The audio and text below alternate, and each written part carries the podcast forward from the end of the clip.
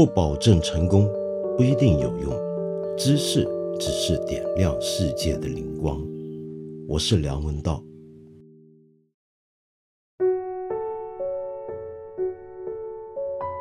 我常常被人问起一些关于信仰的问题，呃，可能是因为很多朋友晓得我在学佛，那小时候又曾经是天主教徒的原因吧。嗯，同时呢，我现在又常常听人说，有信仰的话呢，那么也许我们心目中呢，就会有一些敬畏之心。毕竟头上三尺有神明，我们也许就不敢那么胡作非为了。那么很多这类讲法，是不是？可是，一个国家如果很有信仰，那到底是什么样的一个情况？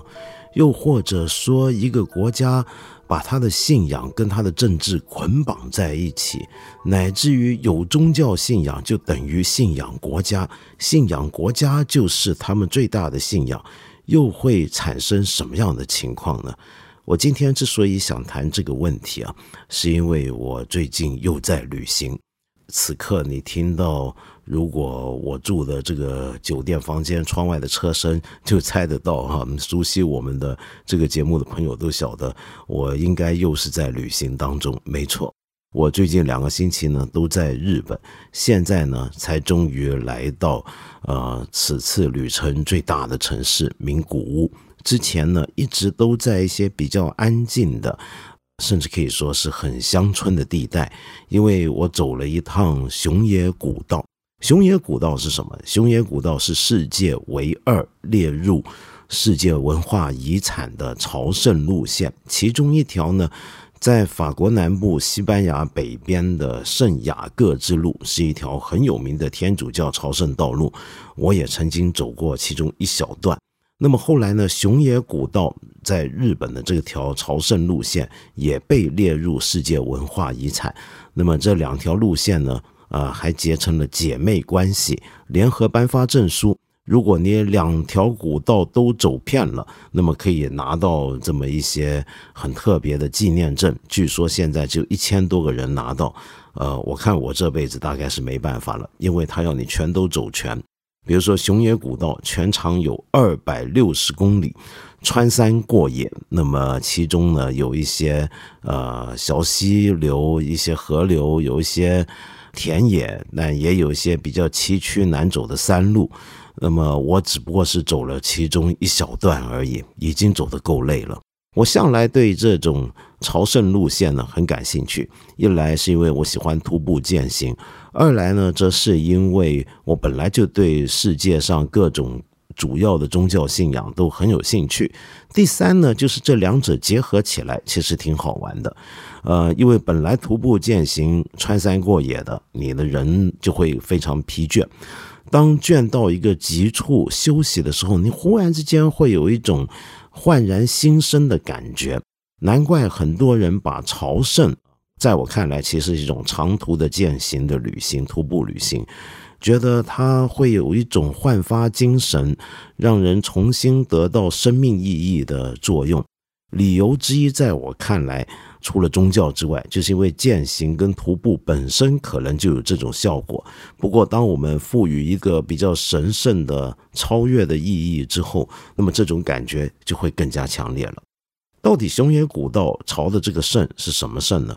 简单的讲是这样的，你仔细看地图的话，你会发现熊野古道这条路呢，跟西班牙、法国南部那个圣雅各之路不一样。那边那条路是很完整的一条道路，但是熊野古道呢，却是一个网状的路线，根本没有一条非常贯穿，能够把所有的其中必要经过的朝圣点穿起来的，从头到尾很完整的连在一起的一条直路。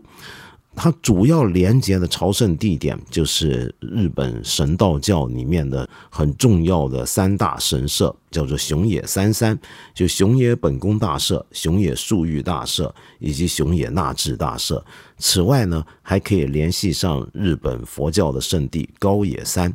这一大片的连接他们，然后从日本几个地方出发前往这些地点的路呢，加起来汇总起来就是全长二百六十公里的熊野古道了。那么我不止走了这个熊野古道，中间还经过了另外一些地点，比如说在日本神道教当中地位最崇高的伊势神宫。一般这些神社啊，很多时候都是允许大家拍照或者做很多游客要做的事儿。但是我刚才说的这几个大的神社不太一样，比如说熊野三山，呃，这三大神社，你走进去之后，你就会看到，哎，里面是写着禁止拍照。尽管呢，也有很多游客啊是不顾得上这些规定，还是照拍。可是到了伊势神宫呢，那就真的是半个拍照的人你都找不到了。嗯，而且伊势神宫特别奇怪，你过了它那条河，就五十铃川之后，一过那条河，你就发现很多游客是自动自觉的安静了下来。尽管我去的时候是现在是旅行淡季，但还是人山人海，绝大部分。的人都是日本人，他们一过那个鸟居，就日本神社门口的那个门牌啊，那个门坊，一过那个鸟居呢，就好像进入了神圣的境界。大家还真的是比较安静，而且很多人呢，走那么长的路，在伊势神宫里面，满地那种碎石子路啊，还是穿着高跟鞋，穿着西装，那么显得是特别尊敬这个地方一样，就有点像天主教徒去了梵蒂冈似的。那整个旅程给我的感觉印象还是很强烈的，那这个感受非常好，难怪也有很多老外喜欢来这些地方，觉得能够体会一下日本人的这种崇神之道。好，我刚刚讲完这些简单的旅行的体会，那么但是跟我一开头要讲的这个国家跟信仰这件事情有什么关系呢？它当然有关系。如果你对日本文化稍微感兴趣的话，你大概听说过神道教这个东西，然后就知道日本人的神道教呢，应该是他们的本土宗教，就和佛教不一样，因为佛教是外来的嘛，就等于我们中国的佛教，某个程度上也讲，你可以说是外来的宗教，从印度传到中土，只不过被我们充分本土化了，中国化了，然后再传到日本之后呢，其实它也本土化了。但是你如果认真计较，那么他们自己本土的宗教就是神道教了。可是，神道教这么一个本土宗教，到底是个什么样的教呢？却是一个我们大部分外国人都不容易搞得清楚的事。其实，就连很多日本人自己都搞不清楚，为什么呢？因为首先，你说神道教拜的这个神到底是谁呢？有哪些神呢？哇，这可复杂了。日本人自己有个讲法，叫他们有八百万之神，也就是说呢，他这个神道教的神，呃，夸张起来讲有八百万个神那么多。那么的确，你去不同的日本地点旅游，你看他那些神社里面拜的神，各种各样的神都有。有的时候是对着一个瀑布结起一个神社，原来那个神社的神体啊，就是那个神的本体。或者他在人间展现出来化身贴附其上的那个东西，就是个瀑布。有时候是个石头，有时候是棵树，有时候是一个海上的一块岩石，有时候甚至是一个湖泊，甚至一个海湾。什么东西都可以说是神。那么这就是日本神道教的一个特点。其实它是什么？它是我们所有文明远古时代都有的一种泛灵论信仰。就觉得万事万物背后可能都有神，都值得特别的尊敬。那么这样的一种泛灵论的一种宗教，理论上是很难系统化的，嗯，很不容易把它说出一个什么样的很体系化的一个大道理。呃，的确，呃，我觉得日本人都没办法搞清楚的理由就在这里。你比如说，你问你们这个宗教，它的神学是什么？它有没有一个特殊的一个宗教理论呢？那是一个很复杂的事情，不容易搞得清楚。如果你想搞清楚这些东西的话，你可能要去找一些书来看。那么，其中一个在日本历史上相当重要的学者写的书，尤其值得关注。这个人就叫本居宣长，呃，他就是花了很大的力气，重新研究日本第一本成文的历史书，那就是《古事记》。《古世纪》这本书呢，我们今天中文版也很容易找得到。其中最有名的一个版本呢，就是周作人先生翻译的版本。我们大部分人都没有办法看完这本书，为什么？因为这本书太烦了。头几十小节呢，全是不同的神明诞生的故事，那些神的名字都搞得人头晕。然后动不动就一个神生下了八九个神，然后他撒泡尿，这个尿里面又出了一个神，呃，挖挖鼻子，鼻子又跑出来一个神，那么全是荒诞不经。但是他们居然说这是日本第一本历史书，那是怎么回事呢？原来过了这些神话之后，就真实的历史人物便出现了。可是这些所谓真实的历史人物，也就日本早期天皇的历史，其实也有点像我们的三皇五帝一样，还是充满了各种各样的神话色彩。一个天皇。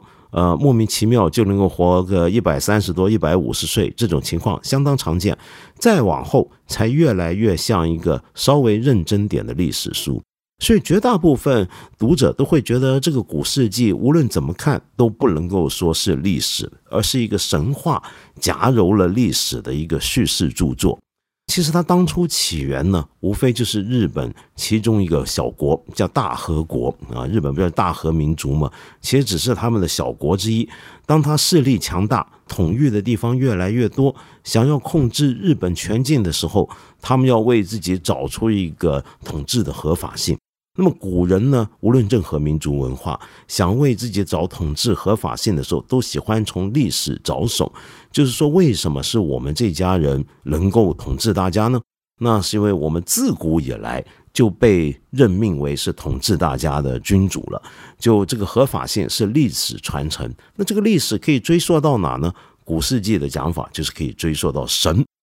从神创世以来，我们就活该，你们要被我们管着，被我们统治。而我们这些人为什么能统治你们呢？因为我们是天皇嘛。那天皇是谁呢？天皇是神的孩子，是什么神的孩子呢？那就是天照大神的孩子，也就是一个日本神道教中地位最崇高的神。她是一位女神，也是太阳神。一世神宫为什么地位那么高呢？因为一世神宫主祭的神子就是天照大神。那么你可以说，这里面祭拜的就是传说中天皇的祖宗啊，就是这个神了。那么由于天皇是神生的孩子嘛，那他当然有资格统治大家。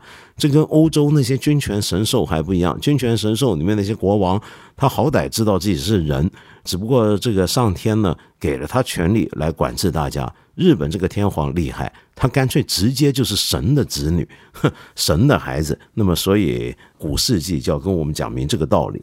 那这个本居宣长呢，居然有办法去证明古世纪讲的全是真的，他就做了一番很复杂的历史考证，想说明古世纪所讲的这些我们看来荒诞不经的传说故事，全都是真事儿。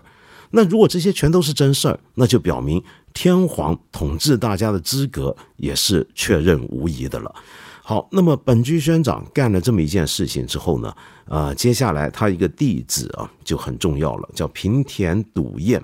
平田笃印呢，就进一步发挥他的老师本居宣长这个讲法，而且还继承了他老师另一个很有特色的讲法。那个东西是什么呢？我们知道日本自古以来就受到中国影响。它的文字、它的文化、它的政治体制、它的很多的东西，包括佛教，更不用说，都受到了我们中国的影响。那么到了本居宣长的时候呢，有这么一些人出来，就觉得要搞国学。他那个国学当然不是中国的国学，而是日本国学。那这个日本国学是怎么回事呢？就是要找到日本文化本身独特的东西出来。那这个本身独特的东西，万万不应该是来自中国的，受到中国影响的。那么，所以呢，就要想办法挖掘出在重重中国文化的影子底下，那些最纯粹的日本的东西出来。而那个最纯粹的是什么呢？其中一个体现就是日本的神道教，这是他们真正本土。而神道教在他们看来。就跟日本的天皇、跟日本的政治制度，乃至于日本文化，所有一切都联系起来。所以扣住这一点，扣住古世纪以及源氏物语，找出里面一些日本本质，就是本居宣长的任务，以及他的弟子平田笃印想要发挥的东西。而平田笃印他后来的那些弟子跟再传弟子就了不得了，在明治维新之后。被任命为日本的神职官，就给他们官职，专门主管神道教事宜，这就成了一件大事儿了。因为我们晓得明治维新啊，一般都说是个西化的过程。可是其实除了西化之外，它另外一方面却是要确立日本的民族主义、日本的国族主义。那么要说明日本人是一个很独特的民族，这是明治维新里面相当重要的一个面向。那用什么来说明日本人的独特呢？那还是神道教。所以神道教。到了明治维新之后，就被高抬为叫国家神道，它是一个国定的信仰。那么很奇怪啊，明治宪法呢是规定日本国民有信仰的自由的，可是里面同时却又说它不可以与神道教相抵触。那么到底你有没有宗教信仰自由呢？他说你们有，但同时你们无论信基督教、信佛教、信什么都好，你都还必须信仰神道。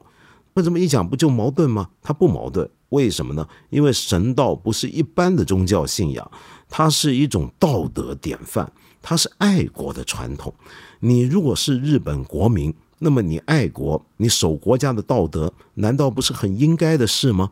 而这个国家的政治传统跟道德传统，全都跟神道教相关。也就是说呢。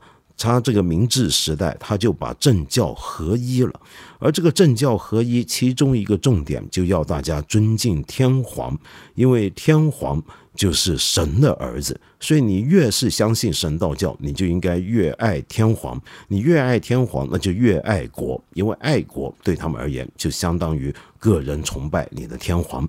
那么，终于我们都晓得，这个走到了一个极端的地步是什么地步呢？就是到了昭和天皇的时代，发出了军人赐语，然后这个教育的赐语、教育的术语，让所有的呃日本的学生、国民都要尊敬天皇，要爱国高于一切。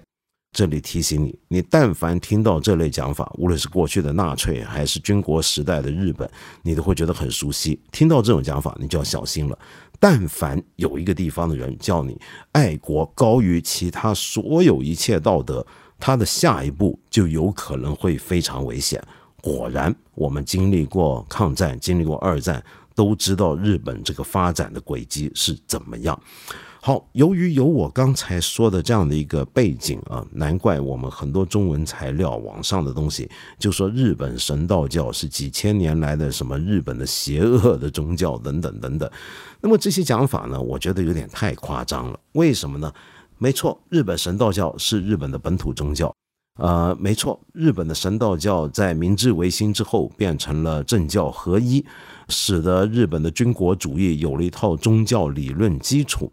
在刚才我说的本居宣长，他就曾经记载过啊，在一七零五年的时候呢，曾经发生过有日本三百多万人，你想想看，当年那个时代那种人口规模，有三百多万人去伊势神宫参拜的这个经历。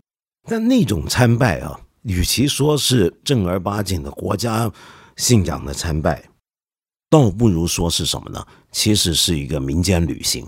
呃，那个年代有很多年轻小孩没有告诉父母，未成年就结伙出发了，其实离家出走，跑到伊势神宫去旅行。那么后来，除了武士阶级、贩夫走卒都去，为什么？因为那个年代呢，日本啊，你要出门远行，呃，在幕府时期、江户时期有很多规定，你要拿通行证。很不方便的，因为他们也讲种土安民嘛，用我们儒家这一套，希望大家留在自己的土地上，好管理、好管制。可是唯有去一世神宫是没这个问题的，你可以随便去。那么，所以去一世神宫变成日本国民的一个旅游项目。也就是说，这些地方其实就跟任何宗教地点一样，在古时候大家去朝圣，其实就跟我今天去旅行似的，它就是个旅行观光。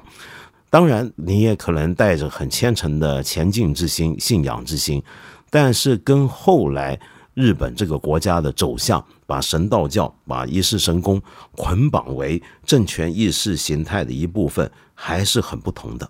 可是，我还想再深究下去，到底这个神道教有多传统？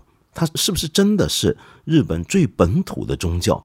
那么是不是很多像很多日本学者所说的，要知道日本人最本质的、最特别的地方，最跟东亚其他国家，比如说中国跟朝鲜不同的地方，那就是神道教。能不能真的这么讲呢？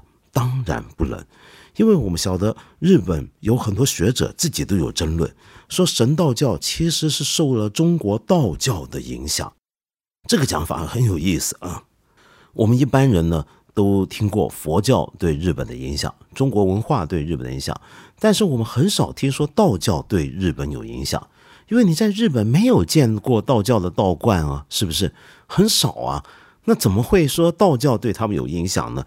有学者就认为，神道教其实就已经是受到道教影响的产物，并不是说神道教是道教直接传过去，而是说神道教本来也就是一种很原始的庶民化的泛灵论，但是神道教对日本的影响，则赋予了神道教里面很多啊重要的内涵，其中一个最简单的东西。比如说，我们就从天皇的称号开始讲好了。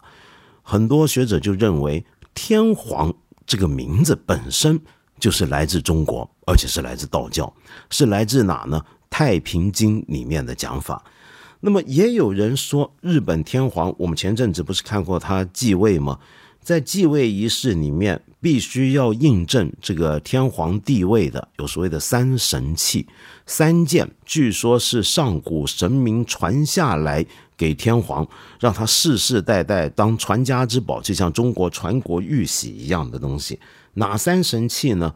就是藏在一世神宫的八指镜，藏在名古屋。我刚才不是讲名古屋热田神宫地位很高吗？因为据说里面就藏了一把剑。这是三神器的其中一样东西，叫草剃剑，或者叫天丛云剑，以及藏在日本天皇的皇宫东京皇居的八坂琼曲玉，或者叫神喜八坂琼，这三件东西叫三神器。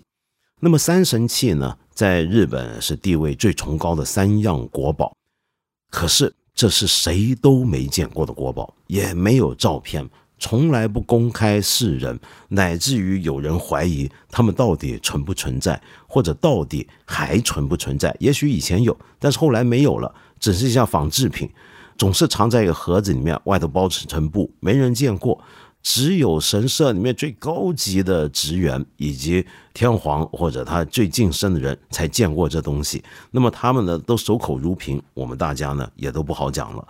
呃，据说啊，末代皇帝溥仪是曾经见过的，因为当年裕仁天皇拿给他看过，那么他表示很不屑，他看完说啊，这就是你们的祖宗，这就是神给你们的东西，这不咱北京琉璃厂不多的是吗？这些东西，好，那么这些笑话讲完，就说这三神器啊，三神器你想想看是什么？一把镜子，一把剑，一块玉佩，这个玉佩其实它的概念就像玉玺一样，是个印件，是个印玺。是我们中国说的那个印啊，剑、镜、印这三样东西，恰好也是道教里面常用的法器，所以就连日本传国的所谓三神器这个概念，其实也很可能是受到道教的影响。那你更不要说，呃，日本人的根深信仰，他的灵符神社，他的四方拜，他四星这些东西，其实莫不跟道教相关。那么当然了，呃，日本本土一些最国粹化的一些人，像我遇到那神官，就会辩论，用当年本居宣长的那条讲法来辩论，就是说，没错，它是有中国的传过来的外形，它就等于日本很多字呢是汉字，是中国传过来的，这些名词，比如说天皇，都可能是中国传过来的，可是。那只是借用了你们中国的外壳，里面的内涵那却是最日本不过的东西。在我看来啊，这种辩论其实很没有必要，因为文字跟语言绝对不只是个外壳，它本来就会深层的构成文化。第二，我觉得没必要的地方是什么？你一个国家爱国，你要有自己的本土特性，你要有自己的特色本质，这都很正常。可是。没有必要要去切断它的外来影响。我们翻看人类历史，你比如说听我们看了一讲 A P P 的全球史这个节目，你就会知道世界上哪有孤立的文明？我们中国都不是孤立的。我们中国历史那么悠久，我们历史上还是有大量的来自外来的东西，来自外面的东西在我们这里变成了很重要的事情，被我们流传下来。并不会削减掉我们的国民的自豪心或者爱国心。我觉得有这种想法，就是要爱国，就必须要有自己本土原生的东西，丝毫不被外面的东西叫做杂质或者臭味干扰。这种想法本身其实是很可怕的。呃，你如果脱掉这层外壳，你去看日本的神道教，坦白说，我仍然觉得是很可亲近的。呃，不只是我这一路上看到的那些崇山峻岭里面那一片片茂密的、让人呼吸顺畅的绿色的森林，就连日本人一般吃饭的时候，你都看得到这种神道教泛灵论的影响如何深入民心。他们日本人吃饭，你在日剧都见过，吃饭前。双手夹着筷子，低头来一句 “itadakimasu”，是什么意思呢？就是要感受神恩，感恩，感恩什么呢？就是感恩我能得到这些食物，我得到我这每一餐背后都要感恩的。这里面要感恩的对象，除了一路上的菜市场的人、做饭给我的人、那些渔夫、农夫、呃牧场的老板。还包括了这些动物的生命本身，还包括了创造这一切的神明，所以时时刻刻都要感恩，因为我们生命之所以能够存在、能够存续，是因为有无数的其他的生命以及更超自然的力量赐予我们的。那么这种想法其实就相当的泛灵论，也相当的神道教。那么这样的一件行为本身，我觉得是挺可爱的一件事情。只要他不被刚才我说的那种要信仰国家神道所绑架的话，这件事情本身其实绝对不像很多人所说的那么邪恶。真正邪恶的是什么？不是这个宗教本身，而是一个国家把国家当成了宗教。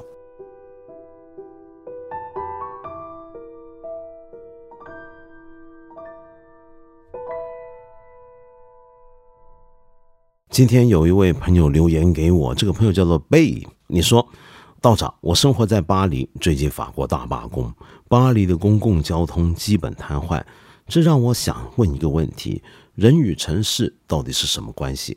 城市是为了人而建立起来的吗？城市会令人生活的更好吗？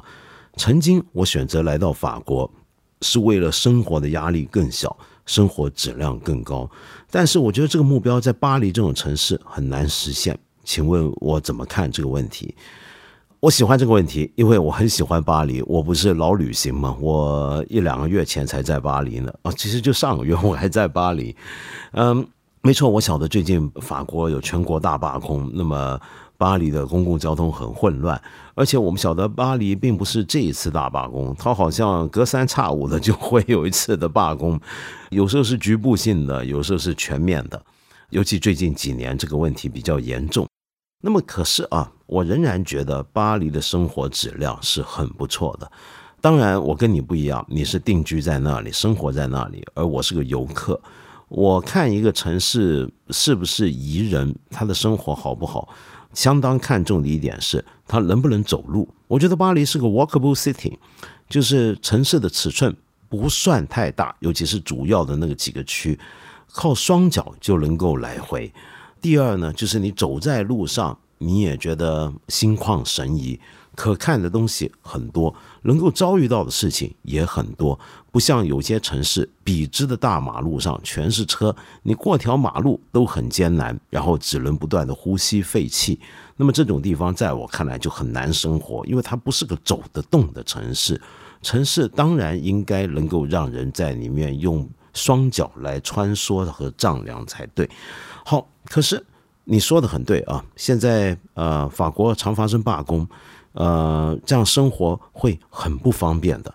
那么，你觉得这样的城市，它难道还算是为了人而存在吗？当大部分居民日常出行都有困难的时候，这个城市会不会是已经失去了它的本质目的呢？因为城市就像你讲的，是为了人而建立起来的。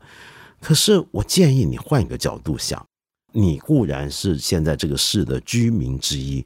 但难道那些罢工的人，他们不也是这个城市的居民吗？城市如果是为了人而存在的话，难道也不应该为了他们、为了那些公交司机而存在吗？那假如说这些工人们、这些司机们，他们觉得他们生活在这个城市被忽略了，他们的权利被伤害了，他们被系统性的剥夺了他们的利益，使得他们在这个物价日渐高昂的城市里面生活有困难了。他们如何出来伸张他们的权利呢？罢工就是他们很常见也最容易使用的一种手段。你是这个城市的居民，甚至是市民，你要求这个城市要满足你的生活，但同样他们也有权利要求满足他们的生活，对不对？当然啊，我理解，如果整个城市的人为了屈就他们这一小撮人的利益诉求、权利诉求而受到影响，那长期看来是很离谱的、很有问题的。可是，难道这种罢工是永久不断的吗？你在巴黎住了一段时间，你就会发现，这种罢工其实顶多也就维持一小段时间，很难达到一个月以上，更不要说一年了。那么在这个情况底下，呃，这样的一个影响，这种临时性的、局部性的影响，你觉得能够到达一个地步，是使你觉得这座城市不适合居住吗？在我看来，一个城市是不是好城市的另一个很重要的面向，就是它能不能够平等的照顾这个城市所有市民的权利。而不会动不动的就只满足其中少部分人，特别是权贵阶层，然后把其他人排除掉这个城市之外。从这个角度来讲，我觉得巴黎他们有这种示威、集会、罢工的权利，来伸张自己的权利，还算不错。说不定有一天轮到你的职业，你觉得你的身份，比如说你是个移民，你的身份被歧视，你觉得在这个城市里面生活不好，你们到时候这些移民或者我们华人。也一样可以有自己的上街呃的权利，会不会也有这一天呢？我不知道。对了，各位朋友，我们再提醒大家一次啊，我八分这个节目是每个星期三、每个星期五都会在看理想的 APP 更新，期间呢还会有不定期的番外，我很欢迎你在这里。或者是看理想的微信公众号留言，提出你的一些的问题、意见和批评。我们今天呢就先聊到这里了，下期节目呢我们接着再谈。